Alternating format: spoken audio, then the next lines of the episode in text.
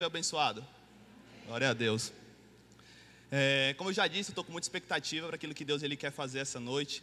Né? Eu vim com meu coração muito feliz e transbordando de alegria, que eu acredito que Deus ele quer mover no sobrenatural aqui, Ele quer trazer experiências sobrenaturais para cada um de nós.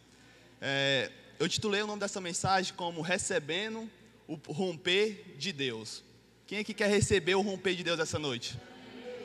E eu queria te convidar, você abrir a sua Bíblia, em Gênesis 1, 26.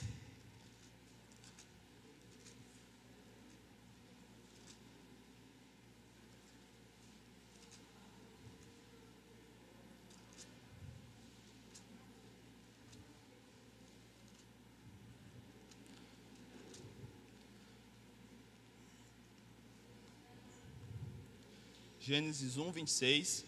Amém?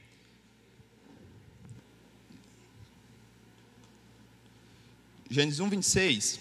Então disse Deus: Façamos um homem à nossa imagem, conforme a nossa semelhança. Domine ele sobre os peixes do mar, sobre as aves do céu, e sobre as, os grandes animais de toda a terra, e sobre os pequenos animais que se movem rente ao chão. Criou Deus um homem à sua imagem, a imagem de Deus o criou. Homem e mulher os criou. Deus o abençoou e lhe disse: Sejam férteis e multipliquem-se encham e subjuguem a terra. Domine sobre os peixes do mar, sobre as aves do céu e sobre todos os animais que se movem pela terra. É interessante que quando Deus criou todas as coisas, ele simplesmente ele usava o verbo haja, né? Haja luz, haja os peixes, os animais, né? E, é interessante que em Gênesis 1, 26, porque quando Deus ele vai criar o homem, ele, fala, ele usa a palavra façamos. Né? Ele não usa a palavra faça um homem, mas ele usa a palavra façamos um homem. Né? E, e eu, fico, eu fico muito imaginando, eu gosto de viajar em, algum, em algumas coisas, nesse texto eu peguei uma viagem, que quando Deus ele foi criar o homem, acredito eu que Deus ele estava sentado no seu trono, né? E chegou o momento que ele foi criar o homem. E aí Deus ele sai da onde ele está e ele vem criar o homem. E é interessante que desde a, do princípio, desde o início, Deus ele já mostra o seu cuidado, né, conosco. Ele poderia muito bem dizer assim, e que haja um homem, poderia? Né? Mas não, ele falou assim: façamos um homem. E aí eu me, me veio a seguinte pergunta: por que ele usa façamos um homem e não faça um homem? Você já se perguntou assim? Ninguém nunca? Né? Quando Deus ele fala façamos um homem, ele está se referindo ao Pai, ao Filho e ao Espírito Santo, que desde o início, desde a criação do mundo, já estava com ele. E esse Pai, Filho e Espírito Santo formam uma família que hoje nós conhecemos como Trindade. Né? Uma família que se move em perfeita harmonia, em perfeita né, harmonização. Né? E essa família, ela tem um desejo de gerar filhos. Nós vemos aqui em Gênesis 27, né? é, deixa eu ver, 27, né? Deus criou Deus, o homem à sua imagem e a imagem de Deus. Olha para a pessoa do seu lado aí. Essa pessoa aí tem a imagem e semelhança de Deus. A imagem e semelhança de Deus, essa pessoa está aí ao seu lado. Mas essa família, ela não criou a gente de qualquer forma, né? Ela não criou a gente como criatura, mas essa família, ela criou a gente para que a gente exerça a identidade de um filho de Deus. A identidade de um filho de Deus que hoje, né, o mundo ele tenta tirar essa identidade de filho, de filho e filhas de Deus. Né? Ele tenta tirar aquela autoridade que desde a criação do mundo, Deus, o plano de Deus de gerar filhos, a imagem e semelhança dele, né? ele tirou. Né? Ele, na verdade, não, o inimigo ele tenta tirar até hoje, mas nós temos o DNA celestial, amém? Nós, nós não fomos criados, até um tempo atrás, eu tinha muito esse pensamento, que nós fomos criados para ficar se perguntando, para que a gente foi criado, né? E, e vinha sempre assim, ah, será que eu, a, a criação de Deus foi somente para eu crescer, estudar, casar, ter uma casa, comprar um carro, ter filhos, família, morrer e ir para o céu? Será que foi só para isso que Deus nos criou? Né? Existe um propósito que vai muito mais além do que disso. Deus ele nos chama para a gente mudar né, a realidade da nossa cidade. Deus ele nos chama para a gente mudar a realidade do nosso bairro. Deus ele nos chama para a gente mudar a realidade da nossa nação. E quem, vai, e quem que vai mudar isso? É os filhos de Deus. Os filhos de Deus, na qual desde a criação do mundo, Ele criou a imagem e semelhança dele. Vocês estão conseguindo entender? E aí Deus, Ele levanta, levanta os filhos dele para mudar as esferas da sociedade. É muito comum do homem ele sempre procurar um culpado. Né? É muito quando eu falo homem, é homem e mulher, sempre procurar alguém para jogar responsabilidade. Né? Eu falo nossa cidade. Né? Esses dias eu não costumo assistir muito reportagem, mas esses dias eu assisti, abri a televisão lá e tinha lá, Calcaia é a, cidade, a segunda cidade mais violenta do Brasil. Alguém viu essa reportagem? Né? Eu vi essa reportagem e fiquei, poxa, e o que é que, que, é que, eu, que, eu tô, que eu estou fazendo como filho? Será que eu estou exercendo a minha identidade de filho de Deus? E aí Deus ele nos chama para a gente atingir todas as esferas da sociedade. Sabe, sabe é do que eu estou falando? É que daqui vai sair os melhores médicos, que vai mudar a área da saúde. É daqui que a gente fala muito da educação, né? Que é, as escolas estão ensinando isso, aquilo. Mas é daqui que Deus vai levantar os melhores pedagogos para transformar a área da educação. Né? E é, talvez você fale assim, mas ah, existe a corrupção, o Brasil não tem mais jeito, não sei o que, a nossa cidade não tem mais jeito, não vai mudar mais. Mas é daqui que Deus ele quer levantar os vereadores, os prefeitos, os governadores, os deputados, que vai mudar todas as esferas da sociedade. É daqui que vai sair todos esses, que vai mudar e nós vamos transformar a fibra moral da nossa cidade. Amém? E como filho de Deus, Deus ele tem uma influência para cada um de nós.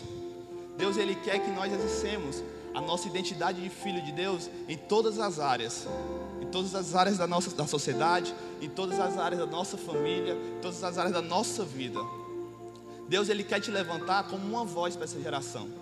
Deus ele quer te levantar para você mudar, mudar destinos de pessoa.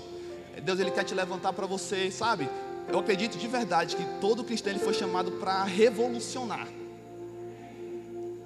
Né?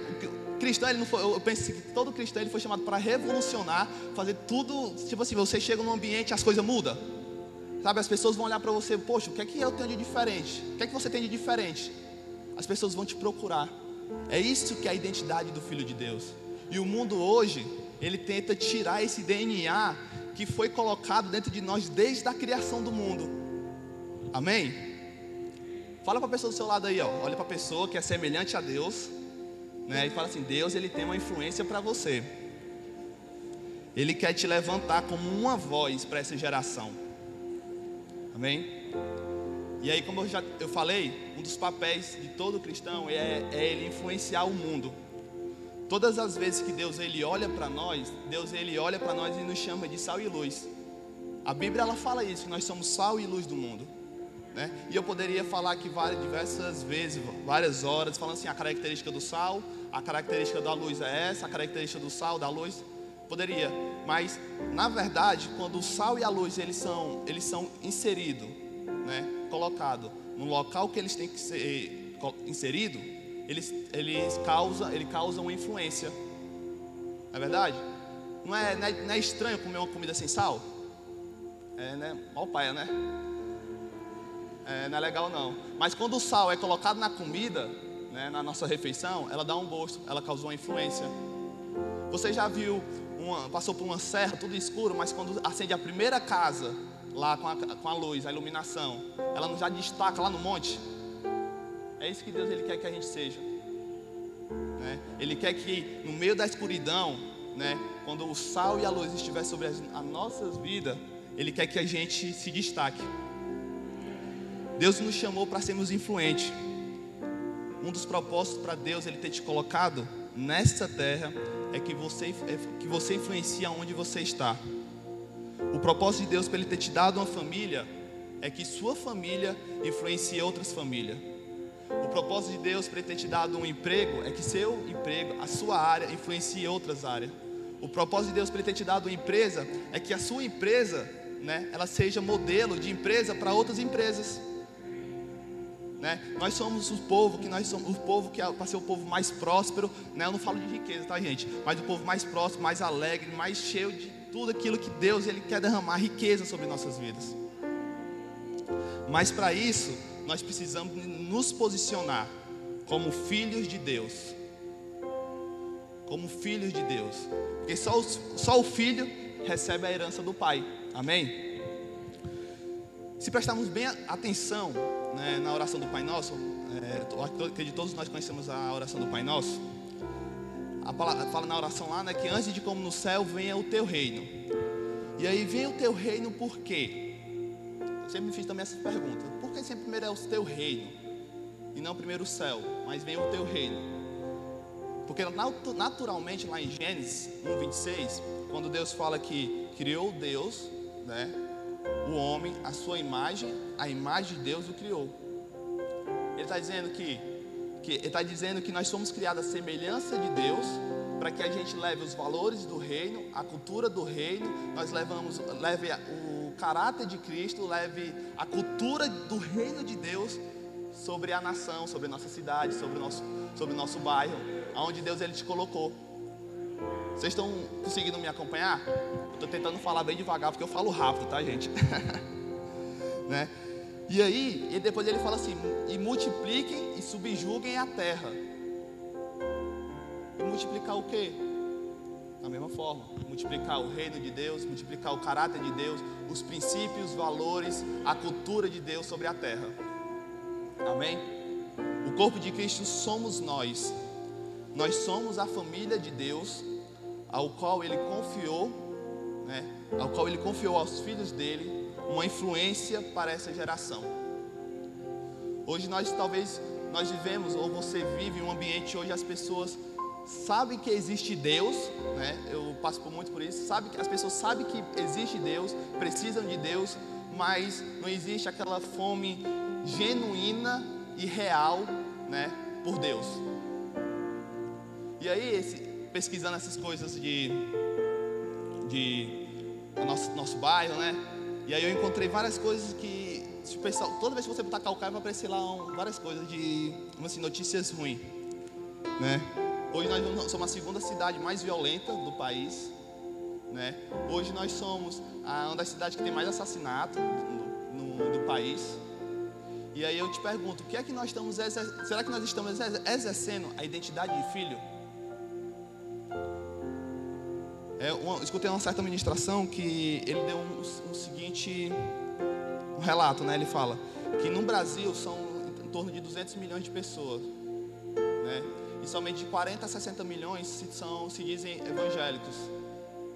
Será que se esses 40 a 60 milhões de, evangélicos que existem, de cristãos que existem, existem num país, se eles tomassem posição de filhos de Deus, será que a gente ainda existe casos de corrupção, casos de abusos, né? Casos de a, trabalhos infantis, será que existe tudo isso? Se é a cultura de Deus, se é a cultura dos céus que tem que estar sobre a terra, é os filhos de Deus que tem que levar. E muitas das vezes nós estamos se, se acovardando diante das situações, diante das responsabilidades do reino. Existe um poder disponível para todos nós. Existe algo disponível para todos nós que Deus, ele quer que todo cristão, todo filho acesse. E muitas das vezes o diabo ele coloca na nossa cabeça aquilo que eu já falei. Ah, a minha vida é somente essa, eu não preciso fazer mais nada. Quero crescer, estudar, encontrar um trabalho. Mas a nossa vida como filhos de Deus vai muito mais além do que isso. Deus ele tem um propósito para cada um de vocês de exercer a identidade de Deus aqui na terra. Amém? E aí eu queria te convidar a abrir em Mateus 28, 28 capítulo 28.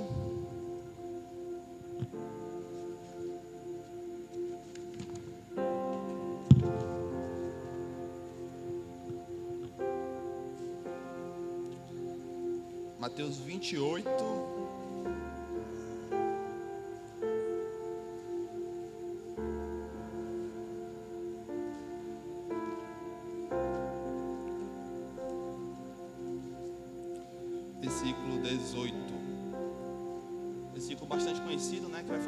grande comissão. Amém? Fala assim, 18 até o 20. Então Jesus aproximou deles e disse: Foi-me dada toda a autoridade nos céus e na terra. Portanto, vão e façam discípulos de todas as nações, batizando em nome do Pai, do Filho e do Espírito Santo, ensinando-os a obedecer a tudo que eu ordenei a vocês, e eu estarei sempre com vocês até o fim dos tempos. A grande comissão, ela é bem clara, porque ela fala: portanto, vão e façam discípulos de todas as nações. É, não é a trindade, né, como eu falei, ou a criação, mas ela fala: vão e façam discípulos de todas as nações. E para que ele está dizendo isso? Para mim, para você. Que nós devemos ir para todas as nações, em todos os lugares, a tempo e fora de tempo, pregar o Evangelho, fazer discípulos de todas as nações. E a palavra discípulo, se você botar lá na, na internet, o que é que essa palavra significa? Ela quer dizer aquele que aprende, certo? Aquele que recebe instrução, aquele que é aluno, estudante. Ele fala sobre que é aprendiz e é seguidor de, de alguma coisa. Então Jesus está dizendo assim: ó, vai por todo esse mundo e torna essa geração de aprendizes vai por todo esse mundo e transforma essa geração em sal e luz, para que esses discípulos também influenciem outras pessoas. Amém? E aí, existe um poder no reino de Deus. Ele fala depois, né? E vão e façam discípulos todas as nações, batizando em nome do Pai, do Filho e do Espírito Santo, ensinando-os a obedecer tudo o que eu ordenei a vocês e eu estarei sempre com vocês. E existe um poder no reino de Deus que está disponível mas que muitas das vezes parece esquecido. O mundo ele está aí querendo sempre nos bombardear com as informações de que sempre é, existe algo melhor, mas existe um poder disponível que está disponível para mim e para você. Um poder que está disponível para você ser influente, né, para você transformar o ambiente. Talvez você viva hoje num ambiente totalmente hostil, né, um ambiente totalmente é, onde as pessoas, como eu posso dizer, não tem aquela fome pela palavra, aquela sede pela palavra. Mas Deus está falando assim: ó, vão e façam discípulos de todas as nações, que você seja sal e luz, para que você transforme esses ambientes. Amém? E aí, eu gosto muito de Pedro, porque Pedro, ele foi um cara que acessou, né, acessou esse poder que estava disponível para ele. Eu vou dar alguns exemplos de pessoas aqui que acessaram esse poder, acessaram esse romper na vida deles, e eles alcançaram o êxito, né? E Pedro foi um deles. Você pode, se você abrir lá em Atos 2, um pouquinho mais para frente.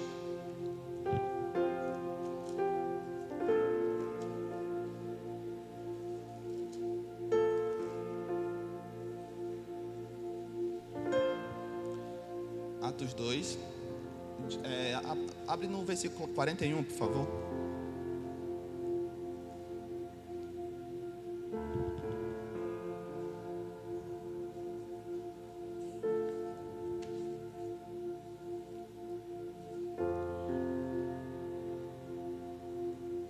Atos 2, versículo 41.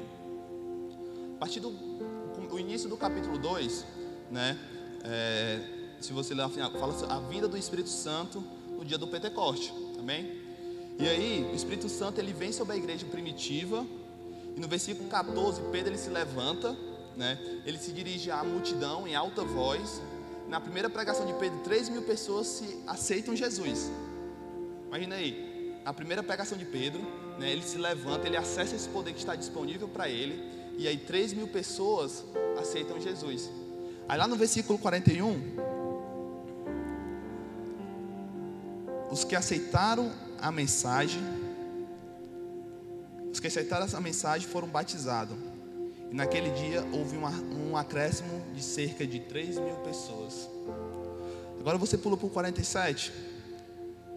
Louvando a Deus e tendo a simpatia de todo o povo, e o Senhor lhes acrescentava diariamente os que iam sendo salvos. Falei, todo dia tinha salvação, todo dia. Não era somente no, nas células, nos cultos, não, mas todo dia. Mas por que todo dia?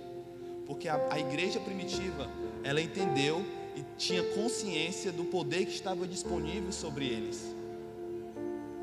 E esse mesmo poder ele está disponível para mim e para você. E, e, essa é a noite que Deus ele escolheu para derramar esse romper de Deus sobre nossas vidas. Atos 4,4. Parou, né? Tinha 3 mil pessoas, eles iam acrescentando. Aí Pedro continuou. Capítulo, capítulo 4, versículo 4.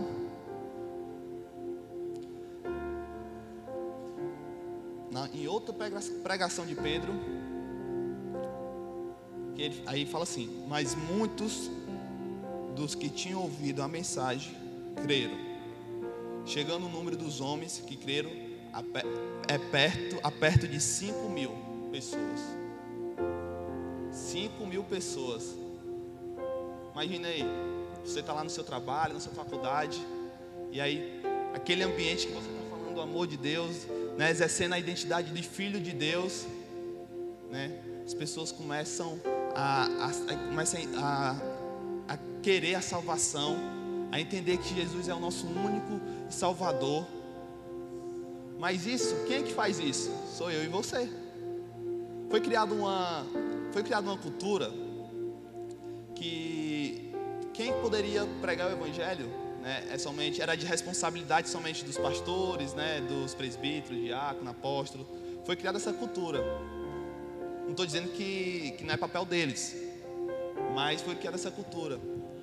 Mas quem, temos que, quem, quem tem que levar o evangelho, essa responsabilidade também é nossa. Eu aprendi uma coisa, né, que, que falava o seguinte: ovelha gera ovelha. Ovelha gera ovelha. O pastor, ele está lá para alimentar, né? ele está lá para cuidar, para apacentar. Mas quem gera ovelha é, é ovelha. Então somos eu e é eu e você que tem a responsabilidade de levar a salvação, o evangelho verdadeiro às outras pessoas. E aí a gente vê em Atos que a igreja ela crescia constantemente. Isso é porque elas conheciam o poder que estava disponível para eles. E chegou a hora desse poder tocar a tua família, tocar a tua casa, tocar o teu trabalho, tocar a tua faculdade, tocar aonde você estiver. Esse poder, essa identidade, esse DNA, ele tem que tocar aonde você estiver. Amém?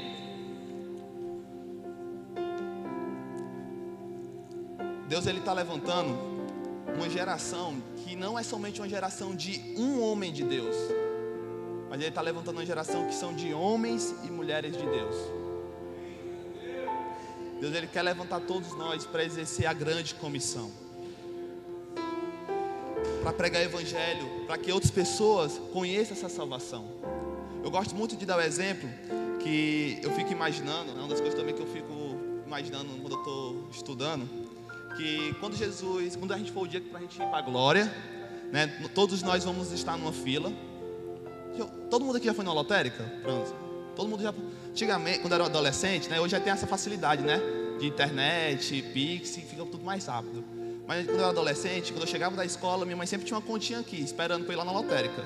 Aí eu chegava em casa já ia na lotérica pagar a conta. Era muito, isso era muito constante antigamente. E aí toda vez que eu ia na lotérica, tinha aquela fila imensa, né? Geralmente todo mundo pagava a conta no mesmo dia. Sei que todo mundo escolhia para pagar a conta no mesmo dia. E tinha aquela fila imensa lá que você ficava esperando para pagar. E toda vez que eu estava na fila, eu sempre encontrava um amigo, alguém do, do colégio, né? Às vezes encontrava até uma tia, porque lá no bairro onde eu morava, minha tia morava perto também. E aí, toda vez que eu penso que quando a gente for para a glória, eu fico imaginando que a gente vai estar numa fila, como se fosse aquela fila de lotérica né? A gente vai estar naquela fila, como se fosse aquela fila lotérica. E aí eu estou indo para a glória. E vai ter outra fila das pessoas que não conseguiram, não entraram no gozo do Senhor, não acessaram a glória de Deus. E aí eu fico pensando, quando eu olhar, olhar para outra fila, eu posso ver aquele amigo de colégio, aquele amigo de faculdade, que todo dia estava comigo e eu não preguei o evangelho para ele. Eu não preciso nem ir tão longe Né? Talvez naquela outra fila possa ser alguém da nossa família, um tio, um primo, que todos os dias esteve ao nosso lado. A gente teve momentos, mas eu nunca falei do amor de Deus para ele. E aí chegou o momento de nós arregaçar as mangas. Deus ele tem preparado uma grande onda de salvação. Mas para que essa grande onda de salvação ela venha, eu preciso estar, é, estar preparado, disponível e exercer a identidade de filho de Deus. E aí toda vez, eu, toda vez que eu falo de filho, de pessoas que exerceram a identidade, de pessoas que acessaram esse poder que estava disponível, eu lembro de Atos 19, que é um dos capítulos que eu mais gosto da Bíblia. Se você puder abrir lá, em Atos 19.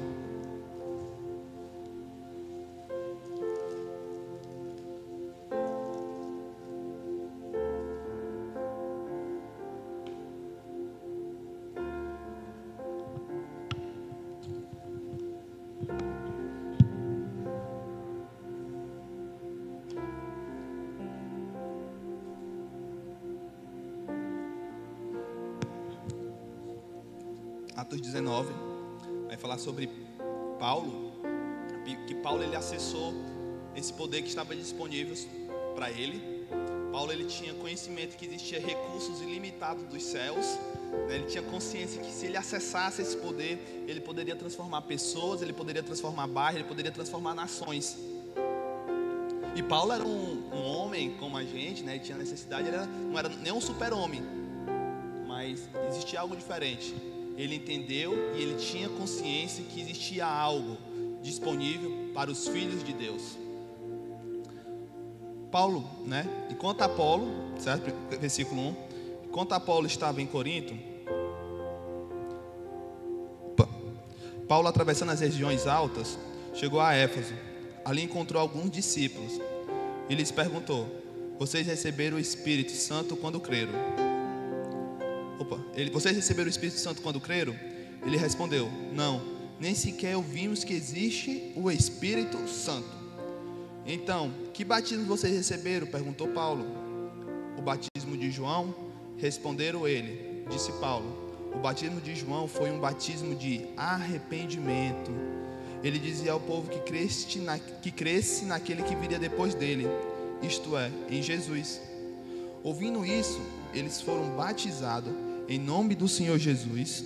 Quando Paulo lhe impôs as mãos, veio sobre eles o Espírito Santo e começaram a falar em línguas e a profetizar. Eram todos uns doze homens. Fixem isso na sua cabeça, doze homens. Paulo entrou na sinagoga e ali falou com liberdade durante, liberdade durante três meses, argumentando convincentemente acerca do reino de Deus. Mas alguns deles se endureceram e se recusaram a crer e começaram a falar mal do caminho diante da multidão. Paulo então afastou-se deles, tomando consigo os discípulos e passou a ensinar diariamente na escola de Tirano. Isso continuou por dois anos, de forma que todos os judeus, os gregos, os judeus, os gregos que viviam na, na província da Ásia ouviram a palavra do Senhor. Não sei se você conseguiu pegar aí, mas eram 12 discípulos eles ficaram lá durante dois anos. E durante dois anos, os doze discípulos, foi o que aconteceu? Lá no versículo 10. De forma que todos os judeus, os gregos, que viviam na província da Ásia, da Ásia, ouviram a palavra do Senhor. Doze pessoas entenderam que existia um poder disponível. Entenderam que existia algo muito maior do que eu simplesmente estar no meu padrão todos os dias trabalhar. Existe algo muito mais disponível do que disponível. E em dois anos eles pregaram o evangelho sem cessar. Os judeus, os gregos que viviam naquela província na Ásia, escutaram o evangelho de Deus. Paulo entendeu que para ele transformar ambientes ele gerar fome nas pessoas, ele gerar sede nas pessoas, ele gerar aquela fome genuína, verdadeira nas pessoas. Ele tinha que acessar esse poder que estava disponível em Deus. Amém? E aí, queria te convidar também para abrir lá em Mateus 22, 29.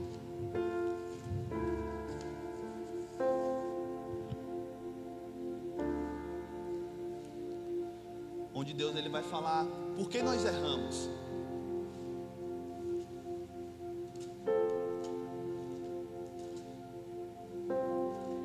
Mateus 22, 29.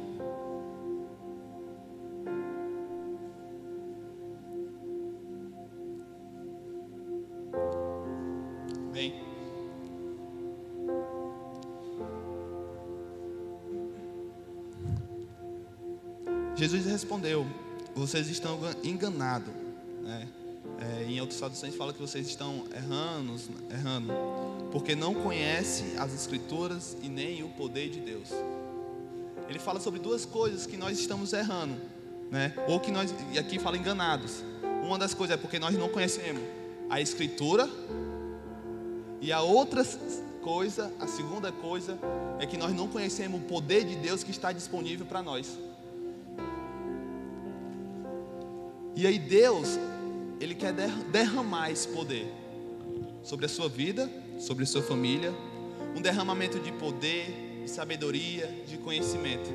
Deus, Ele quer derramar esse poder sobre as nossas vidas, para que você alcance a sua família, para que você alcance seu, as pessoas do seu trabalho, a sua faculdade, todas as pessoas que você, onde você estiver inserido, é, as pessoas vão notar que existe algo diferente de você, que existe uma identidade de filhos de Deus, que você é imagem e semelhança do seu Pai, que aquele ambiente mudou e é isso que Deus ele está te chamando hoje. Deus ele tem um propósito para todos nós. O diabo ele quer colocar na nossa cabeça que é só isso, morreu aí, não tem mais nada, vai passar 80, né?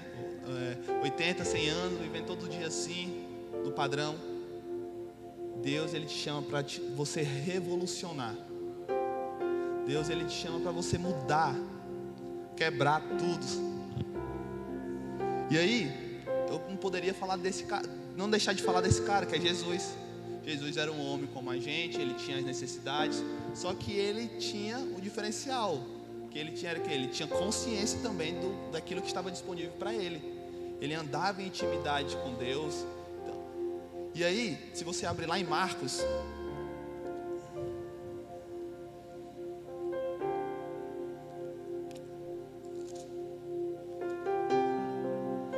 Marcos capítulo 5.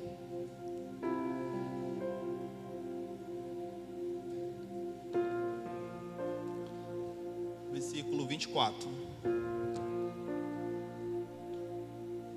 Nós vamos, nós vamos ler até o 34, amém? Jesus, é, Marcos 5, 24 ao 34. Jesus foi, foi com ele. Uma grande multidão o seguia e o comprimia. Estava ali uma certa mulher que havia 12 anos e ela vinha sofrendo de uma hemorragia. Ela padecia muito sobre o cuidado de vários médicos e gastava tudo que tinha, mas em vez de melhorar, ela só piorava. Quando ouviu falar de Jesus, chegou por trás dele, no meio da multidão, e tocou em seu manto, porque pensava: se eu tão somente tocar em seu manto, ficarei curada. Imediatamente cessou sua hemorragia e ela sentiu em seu corpo que estava livre do seu sofrimento. Versículo 30. No mesmo instante, Jesus percebeu que dele havia saído poder. Olha aí a palavra novamente. No mesmo instante, Jesus percebeu que dele havia, havia saído poder. Em outras traduções vai falar sobre virtude. E virou-se para a multidão e perguntou: Quem tocou em seu manto? Respondeu o seu discípulo: Não vês a multidão aglomerada ao teu redor? E ainda perguntas: Quem tocou em mim? Mas Jesus continuou olhando ao seu redor para ver quem tinha feito aquilo. Então a mulher, sabendo o que lhe tinha acontecido, aproximou-se e prostrou aos seus pés e tremendo de medo, contou-lhe toda a verdade. Então ela disse, então ele, ele lhes disse: Filha, a sua fé a curou. Vá em paz e fique livre do seu sofrimento. Para você entender o que foi que aconteceu, existia uma mulher né, que ela estava sofrendo por uma hemorragia há 12 anos. Alguns estudos falam, alguns livros falam que talvez a, a maior dor dessa mulher não era a dor é, da hemorragia, mas sim a dor da exclusão social, porque ela estava há 12 anos sofrendo de hemorragia, né, com essa hemorragia, há 12 anos que talvez ela não poderia é, ter é, se confraternizar, ela não poderia estar com sua família, ela não poderia estar com seus amigos, ela não poderia é, não, se casar, ela não poderia fazer nada. Existia uma opressão religiosa sobre ela. Há 12 anos ela vivia dessa forma. E aí, ela, Jesus, por onde ele passava, uma multidão ia atrás dele. E nesse momento as pessoas estavam tocando em Jesus. E ela falou: Se eu apenas te tocar, eu serei curada. Aí ela vai lá, toca em Jesus. Só que nesse momento que ela toca em Jesus, Jesus fala assim: Peraí, que alguma coisa aconteceu. Aí o discípulo olha, mas Senhor, é, tem muitas pessoas te tocando aqui, é uma multidão, tocando, todo mundo tocando. Mas, porque de mim saiu virtude, de mim saiu poder. Jesus ele tinha consciência desse poder que estava disponível, desse poder que poderia influenciar aquela geração. Jesus tinha consciência da sua missão como filho aqui na terra. Deus ele quer te levar a uma influência. Deus ele quer te levar a que você influencie a, as nações, seus bairros, a sua família. E aí, toda vez que eu leio sobre essa mulher do fluxo de sangue, e aí eu lembro do, da influência que lá em Daniel, todo mundo conhece Sadraque, é, deixa eu esquecer o nome do outro agora, Mesaque e Abidnego, eu sempre com, confundo o nome. É. Vocês conhecem, já ouviram falar dessa história, Sadraque, Mesaque e Abednego? O que foi que aconteceu naquela época? É, naquela época tinha um rei lá, né? E o rei ele falou que ao som do, das flautas, ao som do, dos, das músicas lá, as pessoas tinham que se prostrar, né? Para adorar ele. Sadraque, Mesaque e Abednego foram os únicos que se não que se não que não se prostraram diante de, da estátua. E o que foi que aconteceu? Ele foi para a fornalha, né? Depois disso. Mas Deus, Ele estava lá com eles nessa situação.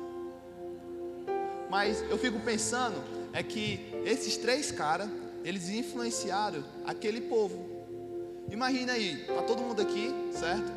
Aí somente três pessoas ficam em pé. O que é que você vai pensar? Vixe, aquele cara ali é doido, por que ele está em pé? Aquele cara está em pé por quê? Olha a influência que aqueles três causaram no povo porque eles decidiram exercer a identidade do Filho de Deus. Eles decidiram que não pode ter, pode ter, ter a circunstância, pode ter a dificuldade, pode existir qualquer dificuldade que, que tiver, mas eu não vou me, me prostrar, mas eu vou exercer a minha identidade de filho de Deus em todas as horas. Deus ele quer que você seja um líder dessa geração.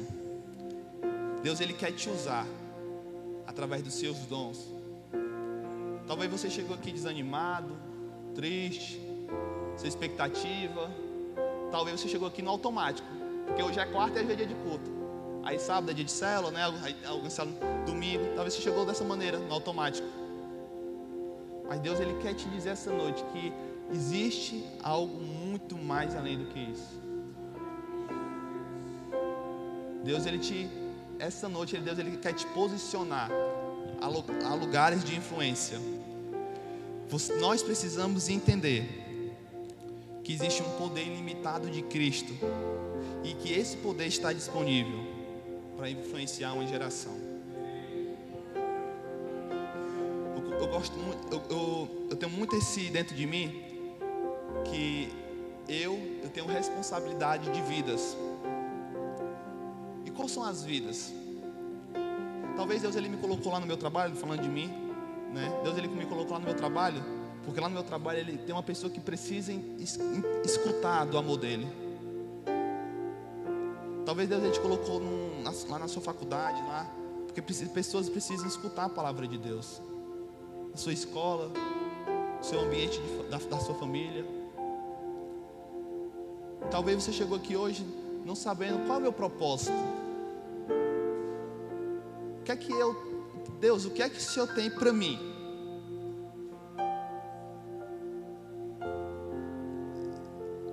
O que é que, nós, o que é que Deus ele tem para cada um de nós? Eu me perguntei várias vezes isso, até que eu cheguei à, à seguinte conclusão. Lá em Coríntios fala, agora eu não lembro o versículo, que aquilo que não entrou nem no coração do homem, né? Sempre fala o contrário. Daqui a pouco fala. Aquilo que nem entrou no coração do homem, aquilo que ninguém nunca pensou, aquilo que ninguém nunca ouviu, aquilo que ninguém nunca falou, é o que Deus ele tem preparado para cada um de nós. Agora eu queria que você fechasse seus olhos aí, feche seus olhos rapidinho. Eu penso que aí você pensa em algo que tipo, se você recebesse hoje, seria a melhor coisa que você, a melhor notícia que você receberia essa noite. Você, eu vou te dar 15 segundos.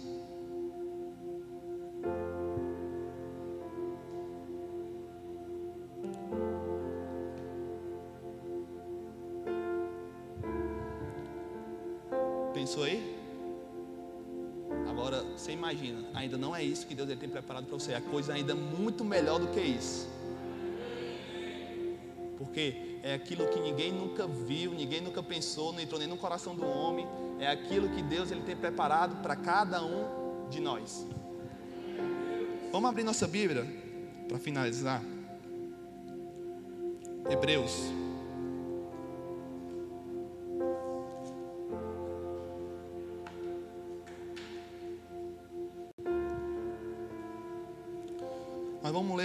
do, do 12 até o até o 8, certo? E aí eu acho bacana porque o título desse do, do capítulo 2 fala assim, a minha Bíblia está assim, Deus disciplina seus filhos. Aí olha, olha, é, olha o que Cristo está falando para a gente. Portanto, também nós uma vez que estamos rodeados por tão grande nuvem de testemunha, livremos de tudo o que nos atrapalha e do pecado que nos envolve e corramos com perseverança a corrida que nos é proposta. Tendo os olhos fixos em Jesus, autor e consumador da nossa fé. Ele, pela alegria que lhe fora proposta, suportou a cruz, desprezando a vergonha e assentou-se à direita do trono de Deus. Pense bem naquele que suportou tal oposição dos pecadores contra si mesmo, para que vocês não se cansem e nem desanimem. Na luta contra o pecado, vocês ainda não resistiram até o ponto de derramar o próprio sangue. Vocês se esqueceram da palavra de ânimo que ele dirige a vocês como filhos. Meu filho, não despreze a disciplina do Senhor, nem se magoe com sua repreensão, pois o Senhor disciplina e castiga todo aquele que, a quem aceita como filho. E aí é um, um dos versículos que eu mais amo, é esse 7. Suportem todas as dificuldades, recebendo-os como disciplina. Deus o trata como filhos. Ora, qual o filho que não é disciplinado por seu pai? Se você não é disciplinado, é a disciplina é para todos os filhos. Então vocês não são filhos legítimos, mas sim legítimo.